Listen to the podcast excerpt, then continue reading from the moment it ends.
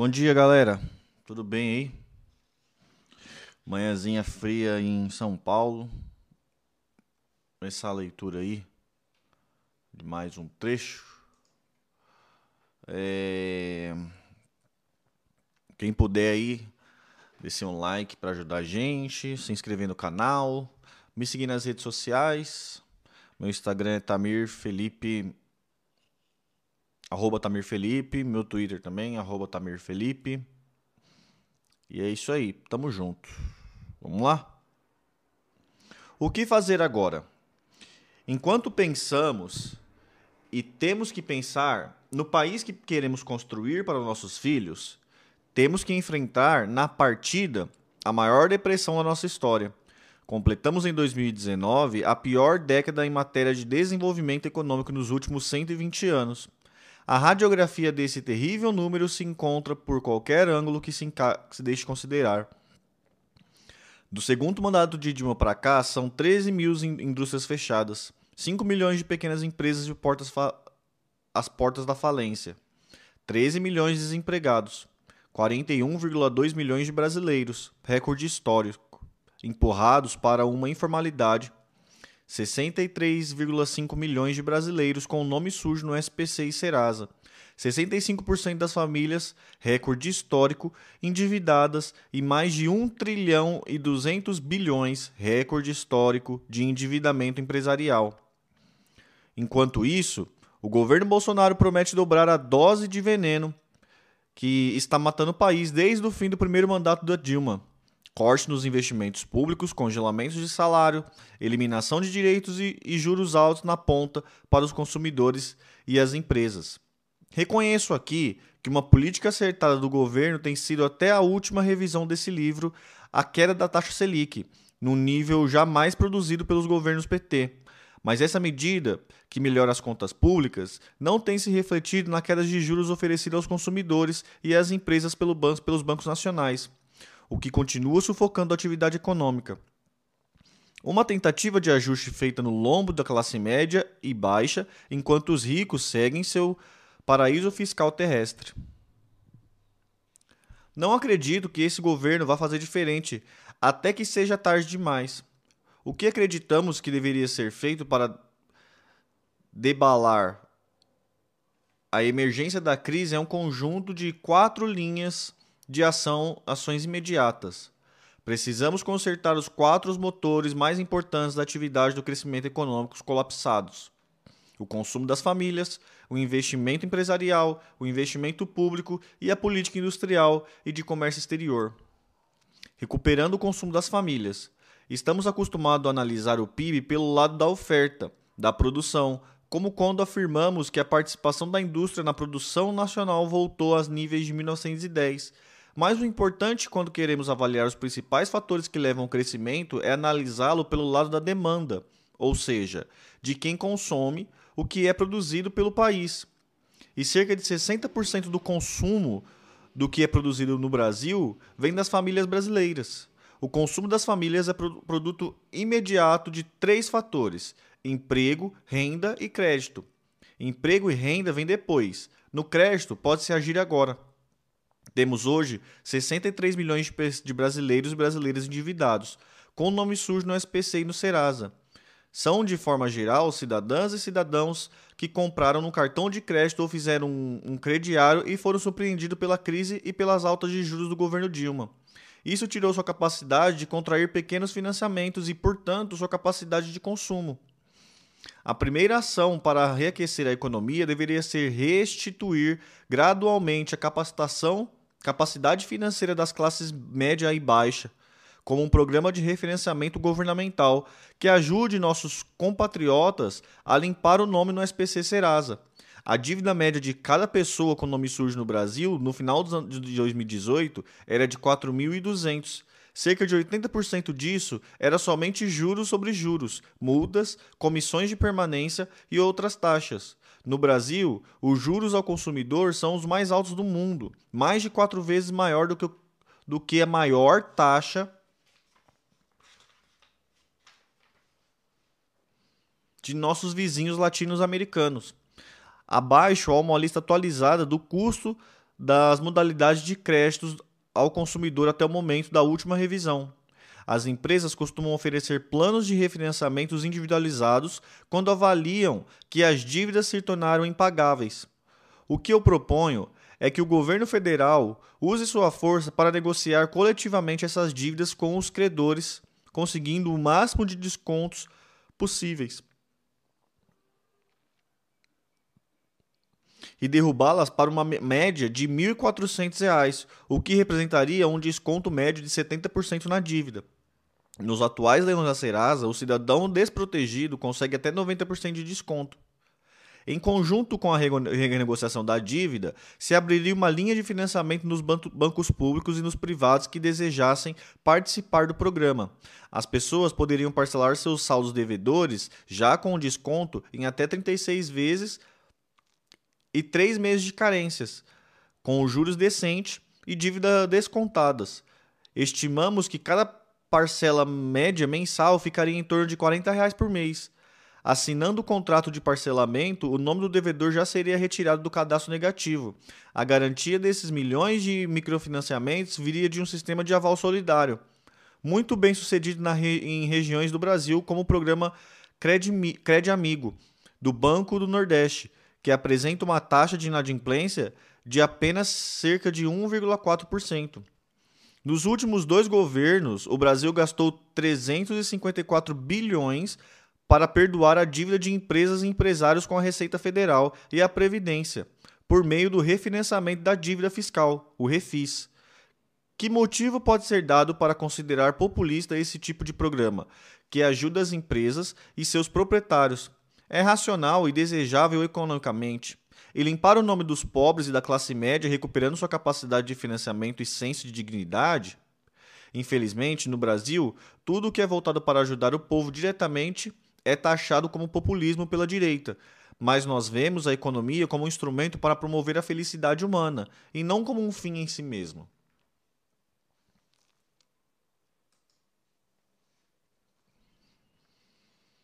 Consolidar o passivo privado.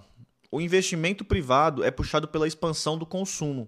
Hoje, a indústria brasileira está com apenas 66% da sua capacidade instalada ocupada e o endividamento empresarial, como já disse, é o maior da história. Passa de 1,2 trilhão o volume dessa dívida na iminência de inadimplência. Ocupação de capacidade instalada vem depois. Porém, o sistema financeiro brasileiro, que curiosamente concentra em apenas cinco bancos 85% de todas as transações financeiras, imprudência produzida pelos governos brasileiros dos últimos 16 anos, recusa-se a refinanciar esse passivo. Isso é compreensível, pois deriva de sua aversão ao risco. Não é deles que se deve esperar a responsabilidade pela retomada do crescimento do país. Temos que procurar ajuda a resolver o problema do endividamento das empresas, antes que a onda de falar falências acabe por destruir completamente o tecido produtivo brasileiro e o próprio sistema bancário por consequência. O Estado, no entanto, não pode mais uma vez simplesmente se socializar o prejuízo privado através dos bancos públicos, que é o que geralmente acontece no Brasil quando a banca não aceita mais refinanciar uma grande empresa quebrada. Vimos exemplos recentes como a transferência de passivos da Oi para o Estado, enquanto era lucrativa, recebia financiamento de bancos privados. Na iminência de quebrar, por um passe de mágica, todas as suas dívidas foram assumidas pelo BNDES, Banco do Brasil e Caixa Econômica Federal. Isso é o neoliberalismo: lucro privado, prejuízo socializado, ou seja, pago pelo povo. Minha proposta é transferir cerca de 50 bilhões a 70 bilhões de dólares das reservas brasileiras no exterior, em cerca de 380 bilhões hoje. Em vez de vender dólar barato para cercar a especulação, cevar a especulação, para um fundo soberano ou mesmo para capitalizar o Banco dos BRICS, criando uma linha de crédito para as empresas brasileiras dado que nossa reserva nossas reservas internacionais não estão remuneradas, pois recebem, em média, juros negativos, com parte delas criando um grande programa de refinanciamento das empresas brasileiras, oferecendo um redesconto em que os devedores trocariam juros altos e prazos a prazos e prazos curtos dos bancos privados nacionais por juros internacionais com prazos maiores. Não é um programa de resgate ou transferência de recurso, é um programa de crédito mediante garantia contratuais patrimoniais e condicionado à execução de planos de investimento e emprego. Uma vez que os juros estão próximos de zero, o custo do REID para cobrir eventuais riscos cambiais correria por conta das empresas tomadoras. Tal programa de refinanciamento devolveria às grandes empresas brasileiras a capacidade de investimento e eliminaria o risco de uma crise bancária que desorganizaria dramaticamente nossa economia. Secar as finanças públicas. Ninguém precisa ser Nobel em economia para entender que, em momentos de forte depressão econômica, quem pode e deve tomar iniciativas anticíclicas é o setor público. Saímos da leitura mofada que já nenhum intelectual será sério reproduz, o dogmatismo neoliberal, e observemos a história do mundo. Roosevelt respondeu à depressão de 29 com o que ele chamou de New Deal, que na prática estabeleceu um choque de investimento público para ressuscitar a economia privada colapsada. O Plano Marshall, na Europa destruída, obedece à mesma lógica, assim como a experiência de MacArthur no Japão, os movimentos contemporâneos do BC na Europa e as iniciativas fiscais na Alemanha demonstram a absoluta atualidade dessa lógica. André Lara Rezende está escrevendo, mais uma vez de forma atualizada, sobre a relativização, especialmente no curto prazo, da autorreferida austeridade fiscal. Larry Summers, ninguém menos do que ex-secretário do Tesouro americano, vendo a ineficácia dos juros próximos de zero, que não estão conseguindo reanimar a economia global desde 2018, já fala claramente que o motor fiscal deve ser novamente ser chamado a cumprir sua insubstituível tarefa. É preciso ficar claro que não é possível pensarmos em voltar a crescer enquanto o governo gasta 0,33 centavos de reais de cada 100 do orçamento para investimentos e gastos para investimento e gasta cerca de 10 reais de cada 100 para pagamento de juros líquidos. A promessa de retomada do crescimento do governo desde Dilma até Bolsonaro são pura demagogia ou a mais sofrida mentira. Enquanto o déficit primário do governo foi de 118 bilhões em 2017, só a União pagou um juros de 3,28 bilhões. Segundo o estudo da FGV, o setor público inteiro pagou 400 bilhões de juros no mesmo ano. Em 2017, assistimos ao aumento de 446 bilhões na dívida pública, ou simplesmente 14,33% em relação a 2016. Assumida pelo governo Temer em abril de 2016, 66,7% da nossa dívida bruta fechou o ano de 2018 em 76% do PIB. Esse é um resumo sucida. O déficit primário de março do atual governo foi de 18,6 bilhões, um valor maior. Volto a lembrar que o déficit primário do ano inteiro de 2014, no qual grande parte da mídia, a serviço da propaganda regimentada paga pelos bancos, disse que o país estava quebrado mas só de juros nominais pagamos no mesmo mês de março de 2019 os incríveis 43,5 bilhões, no acumulado de os últimos 12 meses até março de 2019. Gastamos em juros nominais 384 bilhões. Isso equivale a 5,5% do PIB, tudo que o Brasil produziu, 10,7% do orçamento da União, tudo que o governo federal gastou, e 26,4% da arrecadação da União, tudo que pagamos de imposto para o governo federal, que atingiu em 2018 1,457 trilhão. Quem não consegue enxergar que esse estado de coisa é insustentável? Precisamos ajustar as contas públicas, e só há dois meios para isso: aumentar receitas e diminuir despesas. Devemos fazer um pouco dos dois. Dizer o contrário é enganar o país. Temos que ter uma política fiscal responsável e transparente, com todas as receitas e todas as despesas públicas amplamente debatidas pela sociedade. Não devemos ter compromisso com qualquer despesa que não seja plena, plenamente justificada. Todas as contas do governo devem ser propostas em, postas em xeque e rigorosamente avaliada, garantindo todas as receitas que pudermos para aumentar nossa taxa de investimento. mas é só olhar para o orçamento da União que salta aos olhos onde as despesas têm que ser cortadas substancialmente na conta de juros. Temos que trazer os juros brasileiros abaixo da rentabilidade média dos negócios o quanto antes. Uma taxa real de 2% hoje já estaria muito acima da média mundial, hoje negativa. Na outra ponta, não podemos prescindir de um aumento de receita. Com o Brasil voltando a crescer, as empresas reestruturando suas contas e as famílias gradualmente voltando a consumir, a arrecadação voltará a subir. Mas esse é um efeito de médio prazo, e para o país voltar a crescer, temos que andar aumentando os níveis de investimento público. A minha proposta é que retiremos 20% de todas as isenções fiscais distribuídas no país sem qualquer critério ou obrigação de investimento, ainda que aqui e ali bem intencionadas. Só essa providência arrecadaria a preço de hoje algo ao redor de 66 bilhões por ano. Só esse passo é mais da metade do déficit primário de 130 bilhões previsto para o ano de 2019. No entanto, isso não é o suficiente, mesmo porque as vendas já estão deprimidas. Temos que aumentar impostos dos mais ricos, mas devemos fazê-lo de forma comedida e sem afetar a classe média, a produção e o investimento.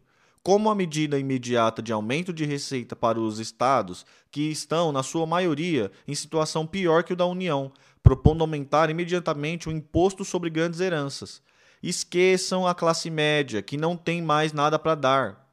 Para 8% em todo o Brasil, teto máximo permitido pela lei atual. O Ceará já cobra assim. A média hoje está em 3,86%. Ousaria afirmar uma das menores taxas do mundo. Isso nos garantiria ao menos 20 bilhões adicionais na arrecadação por ano, atingindo somente o 0,3% mais rico do país. Da mesma forma, poderíamos tirar da gaveta o projeto vinculado recentemente de a criação de uma alíquota de 35% do imposto de renda para pessoas físicas que ganham acima de 20 mil por mês. É claro que esse valor é só um exemplo que deve ser negociado. Sou obrigado a lembrar aqui que na minha gestão como ministro da Fazenda eu criei essa alíquota, que a FHC revogou e assim que assumiu. Segundo o IBGE, apenas 325,5 mil brasileiros estavam nessas condições em 2015. Ou seja, 0,03% da população ocupada no Brasil. Outra ideia na direção de um sistema tributário que, para além de arrecadar, mude estruturalmente uma das mais perversas distribuições da renda do mundo. É um tributo progressivo sobre patrimônios superiores a 10 milhões, com alíquota de 0,5% a 1%. Devo lembrar que esse tributo já existe na nossa Constituição e permanece sem cobrança ou mesmo regulamentação desde 1988. Mas à medida que nós garantiríamos um aumento substancial mais rápido de receita seria a volta da tributação no distribuição de lucros e dividendos das grandes corporações. É claro que a volta desse tributo deveria vir acompanhada de uma revisão no imposto de renda da pessoa jurídica. Mais uma alíquota de 27,5% igual ao imposto de renda dos meros mortais brasileiros garantiria cerca de 80 bilhões, sem efeitos inibitórios da atividade econômica, porque só incidiria sobre os recursos retirados das empresas. Todos os países do mundo cobram esse tributo, menos o Brasil e a pequena Estônia, no leste europeu. Eu, quando ministro da Fazenda do governo Itamar Franco, cobrei esse tributo. FHC o revogou e os 16 anos do governo Lula Dilma Temer o mantiveram revogado, entre 2008 e 2005. 19 dos 34 países da OCDE levaram a tributação sobre os dividendos para enfrentar a crise. Elevaram a tributação sobre o dividendo para enfrentar a crise entre eles o Reino Unido e os Estados Unidos. O Brasil, com o seu rombo fiscal gigantesco e décimo país mais desigual do planeta, continua isentando essa renda dos mais ricos. Há outra providência para tomar no sistema tributário brasileiro menos injusto e regressivo, como demonstraremos adiante. Mas apenas com esses exemplos teríamos cerca de 170 bilhões a mais só na perca da receita para zerar o déficit e dizer de onde vem o dinheiro para uma sólida e expressiva retomada do investimento público. superar o desequilíbrio externo. A cada vez que o Brasil a cada vez que o Brasil, nas últimas décadas, atingiu um número pífio de crescimento de 2,5%, apresentou-se um rombo nas contas em dólar do país com o estrangeiro. Simples de entender. Dos anos 80 para cá, o país experimenta o pior processo de desindustrialização da história do capitalismo mundial. Ciclicamente, nos últimos tempos, por puro populismo cambial, o Brasil explodiu nessa ocasião o seu déficit. A última vez que crescemos esse número pífio, ainda com a Dilma Rousseff, a diferença entre o que o Brasil exportou de produtos industrializados e o que importou foi de 124 bilhões de dólares. Valor que, a câmbio de 2019, equivaleria a 515 bilhões por ano. Se faltam dólares nesse volume, o preço do dólar em real que é a taxa de câmbio, sobe. Caraca, mano. Subindo o dólar, há uma inevitável tendência de que todos os preços da economia brasileira subam na mesma proporção. Precisamos ajudar o povo a entender esse preço central na nossa economia, porque nosso povo tenho eu repetido em minhas palestras pelo, pelo país, não compra dólar, mas come pão. E o pão é feito de trigo, que não produzimos em quantidade suficiente e que, portanto, temos que importar pagando em dólar. Subindo o dólar, sobe o preço do trigo e, portanto, o preço do pão. Nosso povo anda de ônibus. Como estamos importando um terço do óleo diesel que usamos e os preços do, da Petrobras foram dolarizados, toda vez que o dólar sobe, o preço do diesel sobe bem como o preço das passagens de ônibus. Em outras palavras, subindo o dólar, sobe, o preço, sobe os preços. O nome disso é inflação. E o governo tem que interromper qualquer crescimento aumentando a taxa de juros, o que explica por que o Brasil não sai do atoleiro. Portanto, se quisermos retomar o crescimento em nível suficiente para a geração de empregos e renda de que precisamos, temos que reequilibrar as contas de nosso país em dólar. É preciso matar de uma vez por todas a ilusão de que seremos capazes de pagar a conta da justa aspiração de nosso povo de acessar um padrão de consumo moderno, eletroeletrônicos, química fínica, meio diagnósticos, médicos, informática e tudo mais de alto valor agregado, com soja, milho, minério de ferro bruto e petróleo bruto. Essa conta não fecha.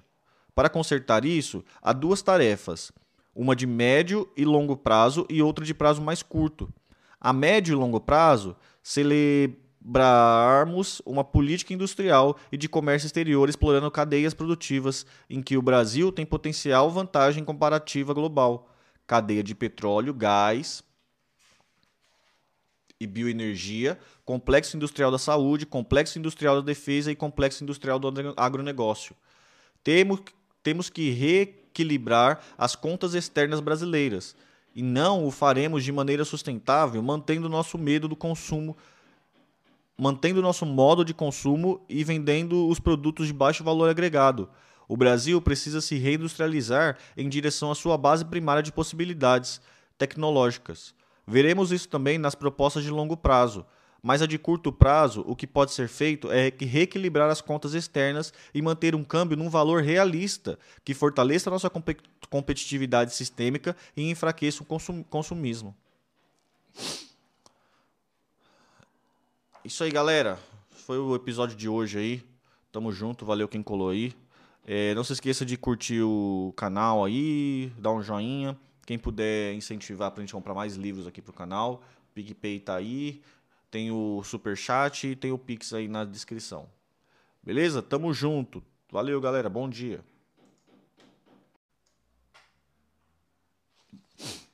Bom dia, galera. Voltamos aí à leitura do nosso livro. Não se esqueça de dar o joinha aí, quem puder, compartilhar com a galera. É, quem puder me seguir nas redes sociais também lá no Instagram e no Twitter é arroba Tamir Felipe. Não tem H, tá? T-A-M-I-R. Quem puder também ajudar a gente com doações para a gente comprar livro, a gente continuar lendo aqui. Temos aqui o PicPay, temos também aí o Pix aí embaixo, temos o Super Chat e na plataforma roxa nós temos a, a inscrição com Prime aí. Beleza? Diga nos comentários também aí se estão gostando da leitura. Tem gente. Vocês estão acompanhando a leitura, gente? Tem alguém que está acompanhando todas aí já? Já está aqui no 29 capítulo comigo? Se tiver, dá um joinha aí no, no, no chat. Comenta alguma coisa no chat aí. Beleza? Então vamos lá. O que fazer para o futuro? Um projeto nacional.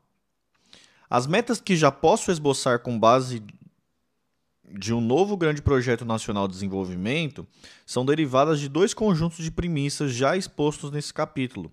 O primeiro é sobre as condições necessárias para o êxito civilizatório. O segundo é sobre o conjunto de conquistas que queremos realizar como nação, o tipo de sociedade que queremos construir. Vou apresentar essas metas aqui em cinco grupos. A recuperação do Estado. Saneamento cultural, é, estrutural das contas públicas com recuperação de capacidade de investimento através da superação do rentismo, reforma pactuada da Previdência e equilíbrio das contas externas. Reforma tributa 2. Reforma tributária. Visando a simplificação, a desoneração da produção e dos investimentos, o aumento da poupança interna e a justiça fiscal. 3. Reindustrialização coordenação de um novo grande projeto de industrialização, começando por quatro áreas em que temos vantagem comparativa global potencial, através de uma nova política de ciência, tecnologia e inovação, financiamento, compras governamentais e criação de uma nova geração de empreendedores. 4. Revolução educacional. A real transformação da educação em prioridade orçamentária e não somente discursiva, aliada a uma reforma pedagógica. 5. Agregação de valor ao produto rural.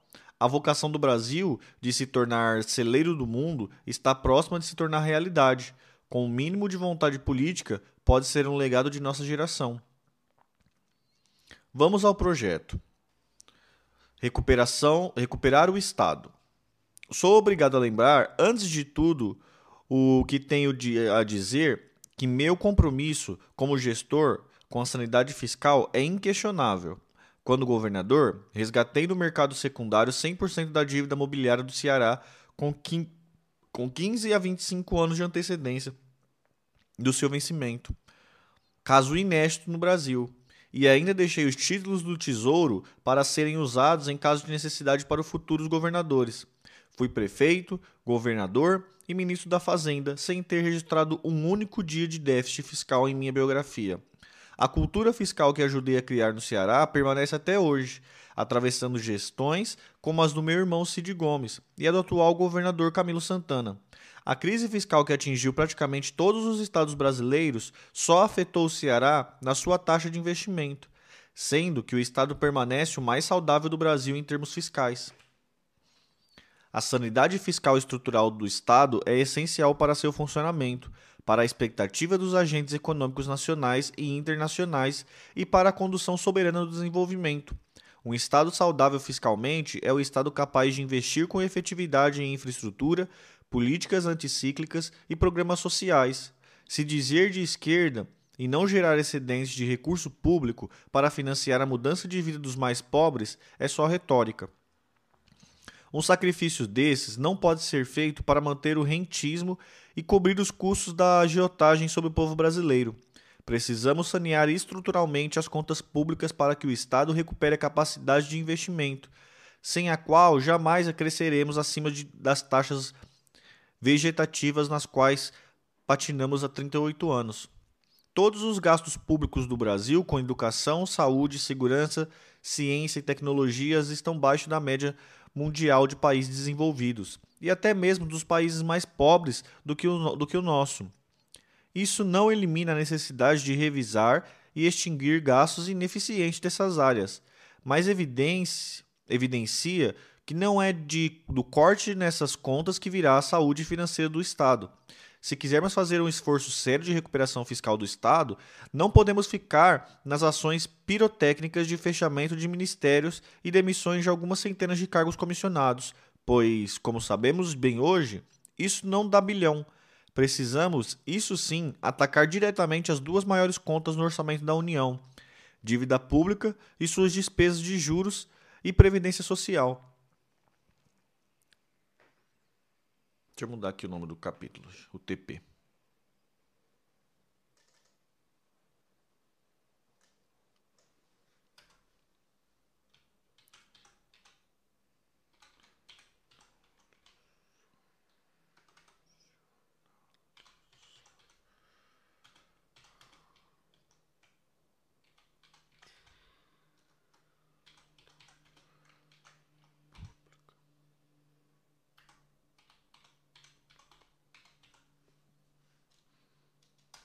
Racionalizar a dívida pública é o próximo e uma reforma da Previdência justa.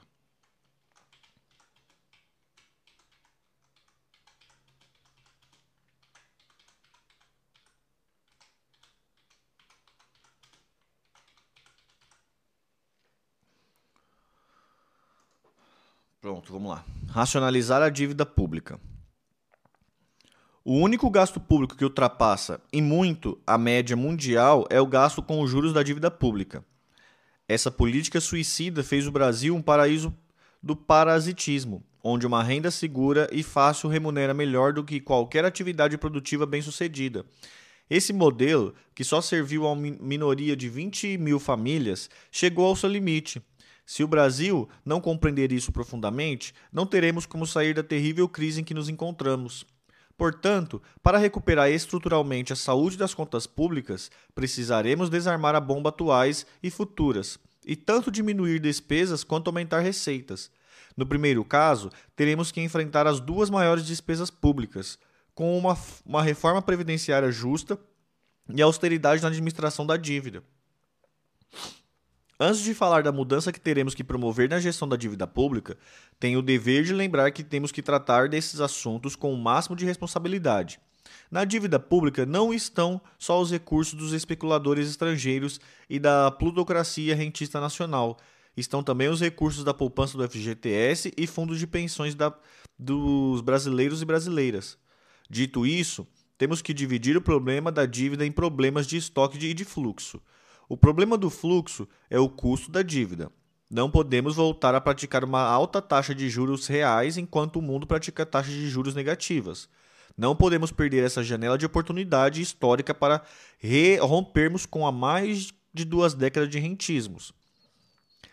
Mais do que meramente baixar a Selic, precisamos urgentemente reduzir a taxa de juros que se cobra na ponta, dos empresários e dos consumidores, para um nível abaixo da rentabilidade média dos negócios. Caso contrário, o Brasil mergulhará no processo da sua dissolução. Na questão do estoque da dívida, ainda temos que distinguir entre o problema do seu volume e do seu perfil. É preciso encerrar definitivamente quaisquer dúvidas morais ou econômicas que ainda pairem sobre o principal da dívida, como a garantia intransigente do cumprimento.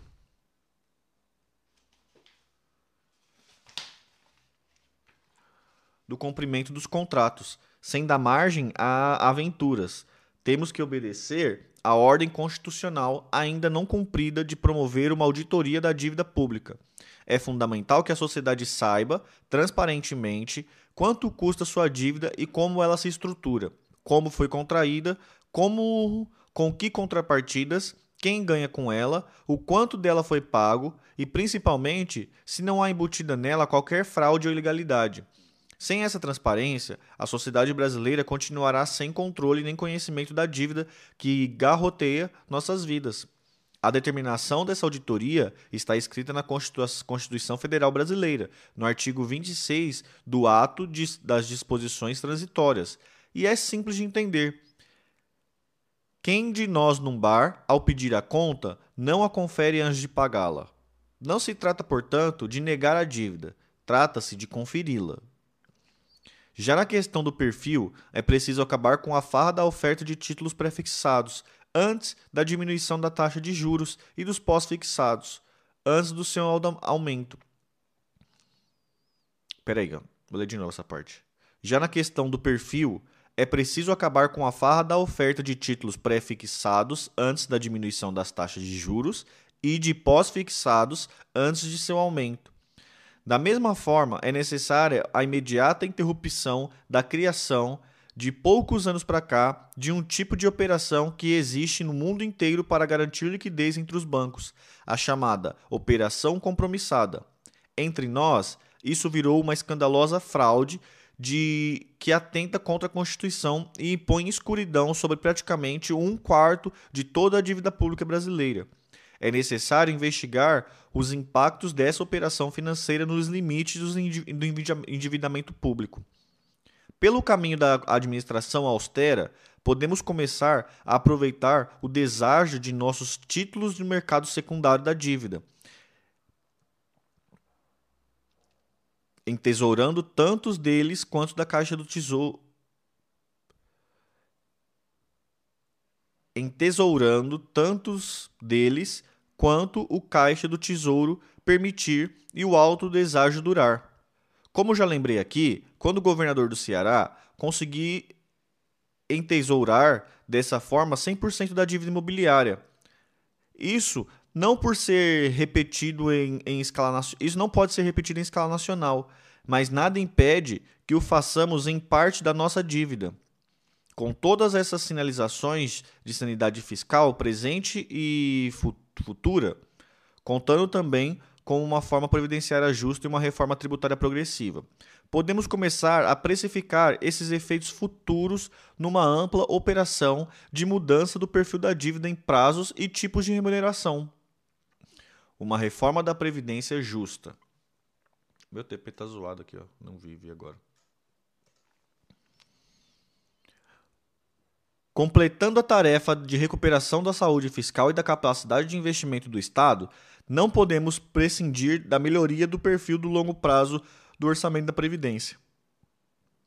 A Previdência Social tem o objetivo básico de garantir uma vida digna às pessoas na velhice, particularmente quando perdem a capacidade física para o trabalho. É uma função básica do Estado nas sociedades contemporâneas. Ao mesmo tempo, o mundo passou a encarar, nas últimas décadas, a previdência como principal instrumento de formação de capital doméstico, ou poupança vinculada ao investimento e geração de emprego. Pensando que uma nova reforma da Previdência brasileira é fundamental por três motivos básicos. Primeiro, o motivo desses submetem a ajudar a garantir o equilíbrio fiscal do Estado ao longo, ao longo do tempo. Segundo, eliminar injustiças nos sistemas que criou ilhas de privilégios sustentados pelo povo brasileiro. Terceiro, transformá-la de fonte de, de, de déficit num poderoso instrumento de forma, formação bruta de capital, poupança interna, aumentando o potencial de investimento do país. Vou aqui, então aqui oferecer, em primeiro lugar, uma explicação sobre a natureza dos diferentes regimes de previdência seguida de um diagnóstico do nosso principal problema na área. Depois, avaliar a reforma do atual governo e, por fim, apresentar nossa proposta para uma nova reforma justa e eficiente da Previdência Social. A natureza de nossos regimes previdenciários. Temos no Brasil três regimes de previdência. O primeiro é o chamado Regime Geral do Trabalhador do Setor Privado, o INSS. O segundo é o regime próprio de previdência, de setores do funcionalismo público. Por fim, temos o regime complementar, que pode tanto estar nos planos de capitalização da iniciativa privada, como nos fundos públicos como o Fun FUNPRESP, Previdência Complementar dos Servidores Federais, criada pelo, pelos governos do PT. Os dois primeiros desse regime são regimes repartição, o regime financeiro de repartição se caracteriza pelo pacto entre contribuintes de hoje repartindo entre si o custo do pagamento dos benefícios dos aposentados de hoje. Eles o fazem na confiança de que os contribuintes do futuro, quando chegar sua hora, pagarão seus benefícios de aposentadoria. Quando se tem uma base grande de jovens na ativa para cobrir poucos idosos aposentados, pode-se garantir boa aposentadoria com uma contribuição mensal módica, pois como, como valores de contribuição se calcula somente o necessário para cobrir o pagamento dos benefícios do, do mesmo período, é um gigantesco seguro coletivo, em que todos diminuem o risco de todos. Embora nada impeça de um regime de repartição eventualmente forme alguma reserva para o futuro, normalmente ele não o faz, pois a sua essência é recolher hoje o que repartirá hoje. Mas há problemas típicos nesse regime, e eles apareceram quando a taxa de natalidade desce, a longevidade sobe e a formalidade diminui. Nesse quadro, no qual a proporção contribuintes barra beneficiários diminui, temos que, na mesma proporção, aumentar o valor da contribuição para continuar pagando os benefícios, assim como introduzir financiamentos de natureza tributária, através dos quais a sociedade como um todo paga o desequilíbrio do sistema. O terceiro de nossos regimes, o complementar, é um regime de capitalização. No regime financeiro de capitalização, o próprio trabalhador, enquanto na ativa, poupa individualmente o valor de recursos que seria necessário para sustentar seu benefício previdenciário. Esse regime tem duas vantagens. A primeira é que cada um poupa uma parcela da própria riqueza que gerou durante a vida laboral, de acordo com o que quer receber de proventos. Não vive de riqueza gerada por outros e não depende dela. A segunda, também muito importante, é que o conjunto dessas riquezas reservadas acaba se tornando uma fonte para financiar investimentos de longo prazo que o sistema privado não tem ou seja, uma, um grande fator de formação bruta de capital da nação, poupança interna. Deixa eu resumir isso aqui para você, gente. Tá falando que o primeiro, o de partição, o que, que acontece? O jovem de hoje que trabalha, ele financia o aposentado de hoje. Então, sei lá, sete jovens trabalha para pagar uma parte do salário de sete jovens hoje é tirada para pagar a aposentadoria de um idoso. Como você tem mais jovens do que idosos, é uma pirâmide, isso funciona. Aí ele falou que quando a natalidade do país, ou seja, cada casal começa a ter um filho, e aí você começa a ter menos jovens de proporção para velho, começa a ficar igual, é, isso começa a ser um problema. É, eu sei disso porque quando foi criado o regime da Previdência, tinha, se eu não me engano, sete jovens para sustentar um, um, uma aposentadoria de um idoso. Hoje esse número está tipo 2 para 1, dois jovens para sustentar um idoso. Então é isso que ele fala aqui, no regime de partição. E no regime de capitalização é simples, né? Você guarda um pouquinho da sua vida, todo mundo vai guardando para no final você pegar a sua aposentadoria. E ele está falando que esse negócio de guardar agora para pegar lá na frente, como você guarda vinculado com o Estado, você acaba fazendo uma poupança que o Estado consegue usar agora para fazer investimentos que lá na frente ele vai precisar te pagar. Então ele pode pegar o dinheiro hoje para fazer as coisas que precisa fazer e lá na frente é, ele precisa honrar com esse compromisso com você. Voltando aqui. Mas o regime de capitalização tem também desvantagens e elas são potencialmente gravíssimas. É um regime que, se deixado à gestão da iniciativa privada, pode ser muito inseguro e instável. Nele, ao se individualizar as contas, abre-se mão de dividir o risco do infortúnio pessoal de acidentes e doenças e de eventuais prejuízos das instituições financeiras depositárias. Além disso, o cálculo do benefício que será recebido se torna vulnerável às variações das taxas de juros médias dos investimentos do fundo de capitalização. Outra fragilidade é que o aumento na expectativa de vida da sociedade destrói as estimativas feitas na época de recolhimento do benefício. Uma pessoa que recolhe na expectativa de ter recursos para cobrir beneficiários até 85 anos de idade, ao viver 95, fica sem recurso para sua aposentadoria, logo no período de maior vulnerabilidade de sua vida. Por fim, não podemos desconsiderar que a maioria do povo brasileiro hoje não pode nem comer direito com o seu salário, e a expectativa de que possam, nesse quadro, poupar adequadamente para a aposentadoria é cínica.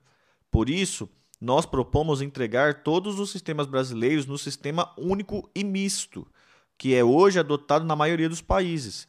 Esse sistema acaba com grande parte das distorções dos dois sistemas originários e reúne a maior parte das suas qualidades, como queremos ver à frente nossas propostas.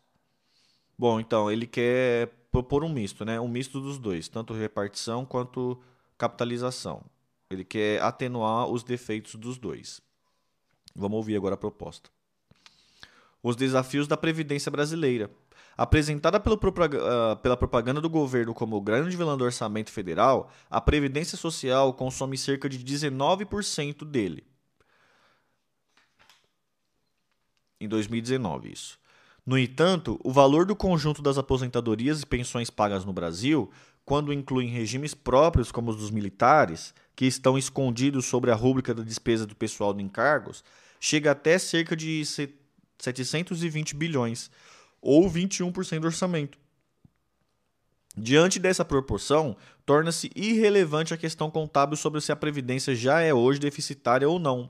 O problema de fato se trata da decisão do quanto de nossa arrecadação total estamos dispostos a dedicar a essa função.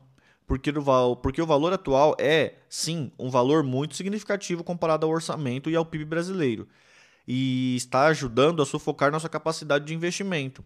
A dimensão dessa desproporção pode ganhar materialidade ao comprovarmos esses 720 bilhões com os 114 bilhões previstos para educação, 3% do orçamento, e os mesmos 114 bilhões previstos para a saúde. Outro dado que impressiona são os 150 bilhões da previdência dedicada às pensões de viúvas, o dobro do repasse da União a todos os estados e municípios brasileiros. É importante pontuar que não estou aqui fazendo julgamento de valor, apenas colocando os números para orientar nossa discussão sem demagogia ou mistificações. Atualmente, o sistema de impostos e contribuições criados ao longo do tempo para dar sustentabilidade e segurança social, por causa das renúncias fiscais, por exemplo, já não cobre suas despesas em cerca de 50 bilhões mas isso não era assim há três anos. É sempre impreciso falar de déficit ou superávit na Previdência, já que essa bolsa de imposto foi criada para sustentar a Seguridade Social como um todo.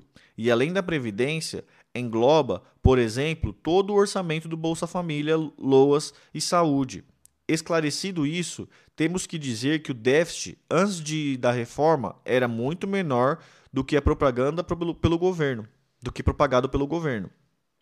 Apesar da queda recente na arrecadação da Previdência causada pelo rápido aniquilamento de postos formais de trabalho, em sua maior parte, o problema do suposto déficit que o governo e a mídia alegavam existir era causada pela DRU, a desvinculação de receitas da União.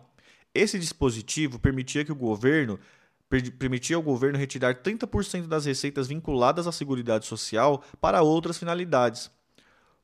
O propalado déficit de 180 bilhões da Previdência era, na verdade, um déficit de financiamento da assistência social como um todo, que ficava esse desse tamanho depois de suas receitas eram tungadas pelo remanejamento da DRU.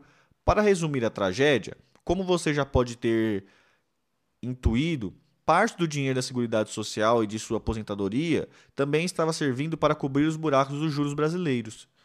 Mas o fato é que a demografia brasileira mudou muito desde a criação da Previdência por Getúlio Vargas. Nossa estrutura etária era uma pirâmide composta por uma grande base de jovens e pequenos topos de idoso. Tínhamos, então, cerca de oito trabalhadores na ativa para bancar um beneficiário de um único um benefício de um único aposentado, enquanto o brasileiro médio tinha uma expectativa de vida de cerca de 45 anos. O nível de formalização do trabalho era alto, o regime de repartição era, então, um ótimo negócio. Tínhamos uma base grande de jovens na ativa para cobrir poucos idosos aposentados, que tinham uma expectativa de vida curta. Podíamos então garantir boas aposentadorias com uma contribuição mensal pequena. Só que hoje experimentamos no Brasil a taxa de natalidade descendo e a longevidade subindo e a formalidade diminuindo. As novas gerações vão se tornando cada vez menores e os nossos filhos teriam que arcar sozinho com nossa aposentadoria cada vez mais longas. Nossa antiga pirâmide estaria virando botijão de gás, etário, com um topo de idosos equivalente à base de jovens, e uma maioria em idade economicamente ativa. Essa imersão forçou uma queda na proporção original de 8, de 8 para 1 para 1,5 trabalhador para um aposentado. E essa piora na proporção, quem ainda está longe da estabilização, é um processo comum a todo mundo.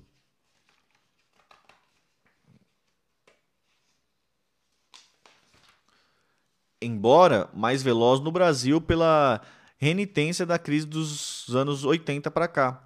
Só para termos uma ideia, o Japão levou 110 anos para ter 30% de sua população acima de 70 anos. O Brasil alcançou essa proporção em apenas 40 anos. É por isso que as sociedades que enfrentaram mais cedo o fenômeno de inversão de demografia foram obrigadas a reformar suas previdências. O regime de repartição puro hoje só é adotado, além do Brasil, por Venezuela e Argentina, que, neste caso, não parece ser boa companhia. A esmagadora maioria dos países optou por complementar o regime de repartição como regime pelo regime de, de capitalização. O segundo problema básico da previdência são os setores específicos atualmente deficitários. Em outras palavras, grupo de beneficiados que recebem muito mais do que pagam ou puderam pagar. O principal deles em volume de recursos é a aposentadoria rural, a Previdência Rural foi introduzida pela Constituição de 88 e se trata de um grande esforço repatriatório do país a seus trabalhadores do campo, que não tinham quaisquer garantia até então. A generosidade de nossa Constituição de 88, em meu juízo, em muita boa hora, pôs para dentro do sistema para receber, num ato só, 10 milhões de trabalhadores rurais que nunca tinham contribuído. Esse passo é simples de entender gera parte do desequilíbrio que estamos estudando. O déficit do setor é insano a curto prazo, mas tende a diminuir a longo prazo. Em 2015, no entanto, a soma de suas contribuições ao sistema totalizavam cerca de 2% da arrecadação, enquanto a soma de seus benefícios respondiam a 22% das despesas. Há setores de serviços públicos que também contribuem com muito menos do que recebem do Estado são os dos servidores militares, Ministério Público, Poder Judiciário e Poder Legislativo. Enquanto o déficit per capita do trabalhador do setor privado está em média de 1.400 por ano, o déficit médio de um servidor legislativo está em 26 mil por ano. E o do servidor militar está em incríveis 127 mil ao ano. Em outras palavras e números, os servidores militares gastam 47 bilhões do Estado do Estado por ano em benefícios e contribuem com somente 3 bilhões para o seu regime de previdência.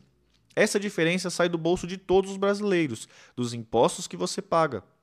Recebendo por regimes independentes do regime geral, para esses beneficiários não há teto previdenciário, o que o transforma numa verdadeira gasta privilegiada à luz da miséria brasileira. De novo, não antecipo qualquer juízo de valor ou de justiça. Trago os números com a mesma boa-fé, apostando na inteligência de nosso povo para a compreensão do problema. Assim, podemos sintetizar as causas do problema do financiamento da Previdência em três grandes fatores. O primeiro é universal e inexorável, o problema de mudança do perfil etário da população. O segundo é estrutural e especificamente brasileiro. São as aposentadorias rurais e as ilhas de 2%, 2% de privilegiados do sistema que consome mais de um terço de seus recursos. O terceiro é conjuntural e diz respeito ao aumento de desemprego e da informalidade na crise, com os correspondentes diminuição da base de contribuintes e só pode ser eliminado com a volta do crescimento a terceirização irrestrita e a precarização do emprego aprovado pela reforma trabalhista, no entanto, tendem a degradar mais essa situação ao longo dos próximos anos. O projeto de reforma do governo. A proposta originalmente apresentada pelo governo Bolsonaro era cruel, injusta e ineficiente. Penalizava o pobre que não conseguia contribuir tempo suficiente para se aposentar, o trabalhador na iniciativa privada e a base do funcionalismo público do executivo. Além disso, escolhia um modelo falido de financiamento que só servia aos bancos privados nacionais. Ela era cruel, entre outras coisas, porque estabelecia uma idade mínima para homens e mulheres que não costumam ser sequer alcançada como expectativa de vida em certas regiões do país. Ao mesmo tempo, ainda propunha que os benefícios de prestação continuada, conferidos àqueles que atingiram a idade mínima, mas não têm tempo de contribuição suficiente em carteira para aposentadoria, perdessem a remuneração atual de um salário mínimo e passassem a receber 400 reais. ela era injusta, pois não equalizava todos os regimes de contribuição, deixando a aposentadoria, aposentadoria militar como está, a mais deficitária de todas e com regimes de idade e contribuição totalmente independentes do regime geral. Ela era ineficiente porque extinguia o regime de repartição e, de, e defendia a adoção do regime de capitalização puro, sem contribuição patronal, e entregue à gestão privada com todos os riscos a isso inerentes. É exatamente o fracassado modelo chileno. O Chile é o único de 60 países que pesquisamos que adota o regime de capitalização individual puro sem cobrar contribuição patronal. E ao mesmo tempo que o Brasil, que no Brasil, o governo submete uma proposta ao Congresso para implantar esse modelo. No Chile, o parlamento começa a discutir a sua revogação, pois seu resultado foi a transformação da maior parte dos idosos chilenos em pessoas pauper, pauperizadas, desesperadas, deprimidas e com altas taxas de suicídio. Consideramos que a economia que a reforma do governo alegava que conseguiria ao longo dos próximos 10 anos cerca de 1 trilhão e 72 bilhões era suficiente e realista diante das propostas oferecidas. Pedimos memória de cálculo da alegada poupança com a proposta e não recebemos. Ao contrário, lançaram sigilo sobre o suposto dados que a fundamentaria. A proposta que passou, modificada pelo Congresso, a parte a rejeição do regime de capitalização proposto, não mudou os piores aspectos da, propo da proposta de Bolsonaro. Os 850 bilhões da economia alegada viriam da reparametrização do regime geral, concentrados nos mais pobres beneficiários do sistema. Falando claro, quem conhece o Brasil sabe que jamais encontrará, se não com raras exceções, uma comerciária de 62 anos em um, e um servente de pedreiro de 65 anos, idade mínimas imposta indiscriminadamente pelo projeto. Pior, ele também impõe 40 anos de contribuição contínua. Segundo o IBGE, em 40 anos, um trabalhador passa, em média, pelo menos 8 anos sem carteira assinada. O que quer dizer, concretamente, que, para usufruir da aposentadoria integral, o trabalhador comum terá a idade mínima de 73 anos e receberá douravamente não mais a média dos 80% dos melhores salários, mas sim a média de 100% do salário de contribuição, o que diminuirá dra dramaticamente o valor das aposentadorias futuras. Tenhamos clareza, pela proposta original apresentada pelo governo e o de fato aprovada pela Câmara, está extinta a aposentadoria dos trabalhadores mais pobres do campo e da cidade.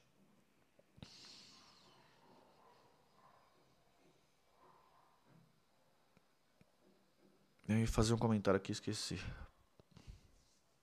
Ah, só a questão do Chile aqui, gente. É como o livro já foi escrito, acho que há alguns anos, uns dois anos, o Chile já aprovou ah, o novo regime de capitalização. Teve manifestações na rua, coisa e tal, e eles acabaram com esse regime aqui que só existia lá tal de capitalização que eles queriam colocar aqui no Brasil, não deu certo. A reforma que propomos. Os valores que orientam nossa proposta da reforma são a criação de um regime de previdência no Brasil finalmente universal, igualitário, distribuidor de riquezas e financeiramente sustentável para o futuro. Temos que adequar a previdência a transformações no perfil demográfico brasileiro. Mas uma reforma justa, digna de ser apoiada pelo PDT e pelas forças progressistas, deveria respeitar quatro princípios, três dos quais estão sendo ignoradas pelo governo Bolsonaro. Primeiro, primeiro ela teria que equalizar regra básica entre profissionais, profis, entre profissões de igual tempo de preparação e risco do exercício, eliminando os privilégios previdenciários das Forças Armadas, do Legislativo e do Judiciário. A transição garantiria o direito adquirido.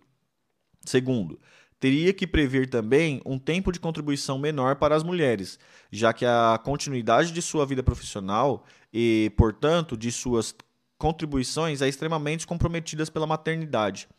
Além disso, a carga média do trabalhador do trabalho global delas, trabalho do, doméstico mais trabalho de fora, ainda é em média um pouco maior do que a dos homens, 53,2 horas por semana contra 50 horas semanais.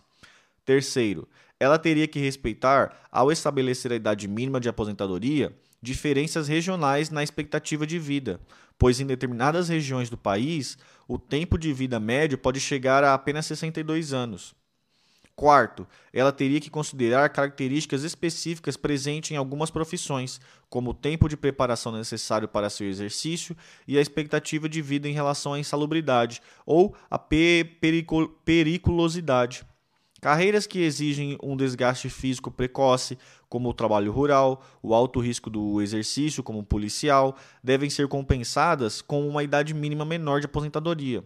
Profissões que demandam longo período de preparação para seu exercício, como o do magistério, não podem exigir o mesmo tempo de contribuição para ter direito ao benefício integral.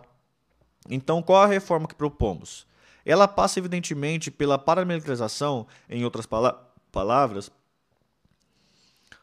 pela redefinição de parâmetros de idade, tempo de contribuição, distinções específicas de profissão e região e teto de benefício capaz de ser sustentado pelo Estado.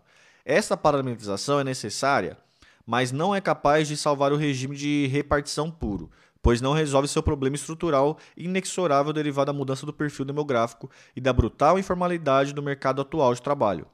Para essa, propomos uma adoção de uma idade mínima de aposentadoria que esteja vinculada automaticamente por um fator de ajuste corrigido periodicamente, a expectativa de vida média. Ao vincular a idade mínima à expectativa de vida média, euferida pelo IBGE, eliminaremos a necessidade recorrente de reformas. Recebi essa sugestão muito inteligente numa reunião de centrais sindicais brasileiras.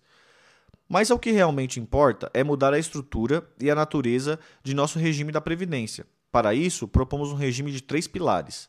O primeiro pilar é a renda mínima universal de cidadania disponível para todos os brasileiros, independente de terem podido ou não contribuir ao longo da vida. Esse custo vai passar a ser reconhecido como é um programa de renda mínima universal para aqueles que não puderam contribuir ou não contribuíram o suficiente para a Previdência e, portanto, não podem continuar a ficar na conta do orçamento estrito da Previdência. É uma decisão de gasto que a sociedade brasileira toma para se tornar mais humana e solidária todos os beneficiados receberiam um salário mínimo pela assistência social. É claro que se trata de uma troca de rúbrica, mas tem a função muito importante de dar transparência e racionalidade às contas da Previdência, livrando-se da peste de deficitária, quando na verdade ela tem assumido benefícios de quem nunca pôde contribuir para ela. O segundo pilar é o velho sistema de repartição. Ele continuaria inalterado, limitando ao teto atual de benefício do INSS. Ou seja, se for de escolha da sociedade, rebaixando ao teto do benefício de 4 mil.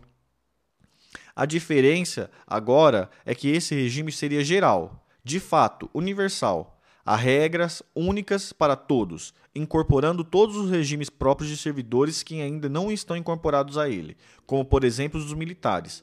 Ao ser servidores cuja expectativa de benefícios está além do teto de repartição, uma transição lastreada em títulos da dívida pública seria realizada, garantindo os direitos adquiridos durante essa transição. Ao olhar para o conjunto dos benefícios, dos benefícios previdenciários hoje, podemos perceber que a, a, esmagadora maioria dos brasileiros continuariam nessa reforma, somente sobre esse regime, sem precisar contribuir para uma capitalização individual. Caso quisessem uma complementação de aposentadoria, além do teto de repartição, precisaria contribuir para o terceiro sistema. O terceiro pilar é o pilar o terceiro pilar é o da capitalização.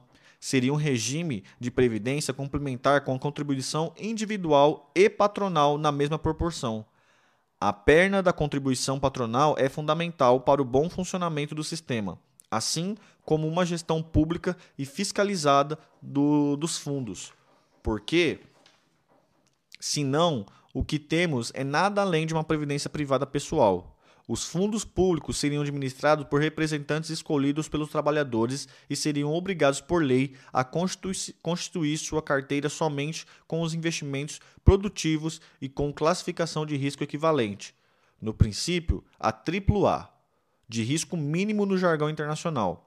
Além do efeito contábil e de segurança dos investimentos, essa vinculação da poupança da classe média aos investimentos em infraestrutura teria também um importante efeito político no apoio ao enfrentamento de gargalos de nossa produção.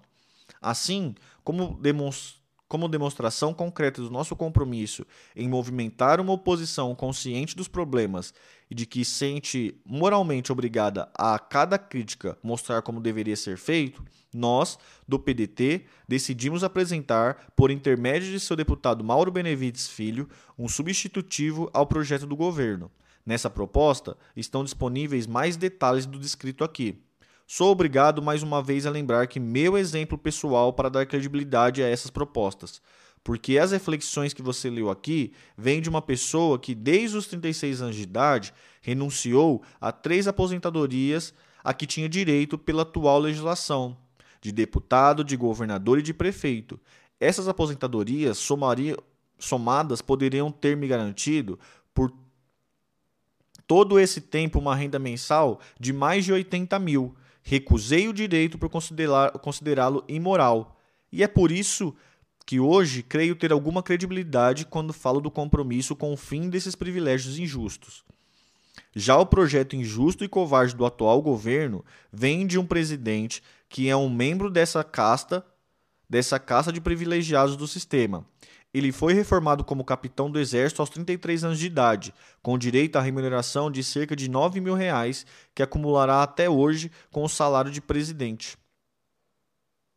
Agora, pasmem, meus compatriotas, esse mesmo presidente, enquanto busca acabar com o sistema de repartição exatamente para os mais fracos, ao mesmo tempo acumulou entre sua eleição para presidente e sua posse mais uma aposentadoria de deputado de 33 mil reais por mês. A soma desses benefícios não estará sujeita ao teto do funcionalismo público, graças a mais uma das viradas injustas do sistema atual, e deve atingir em torno de Curiosamente, os mesmos 80 mil reais por mês do quais abri mão há quase 30 anos. É isso aí, galera. Esse foi o episódio de hoje. A forma, a próxima vai ser a reforma tributária necessária.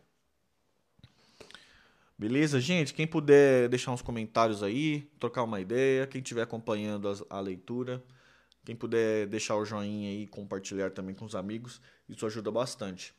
Tamo junto então. Até amanhã e um bom dia para vocês. Falou!